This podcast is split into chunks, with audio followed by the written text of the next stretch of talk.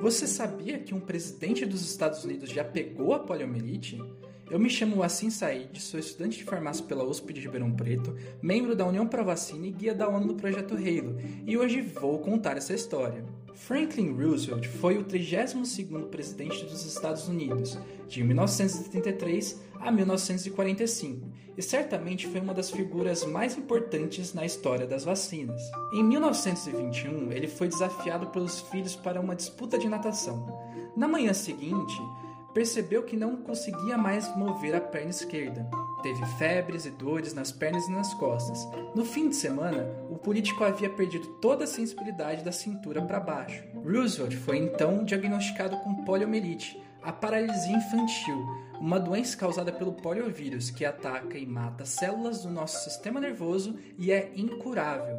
O político nunca mais pôde voltar a andar. Quando ele foi eleito presidente, ele atuou no combate à doença, que ocorria aos milhares todos os anos na população, e criou a Fundação Nacional para a Paralisia Infantil, que financiou o desenvolvimento da primeira vacina da polio pelo Jonas Salk, introduzida nos anos 50 com um vírus inativado. Nos anos 60, a vacina da gotinha, aquela do Zé Gotinha, com o vírus atenuado, foi criada por Albert Sabin, se tornando ainda mais popular.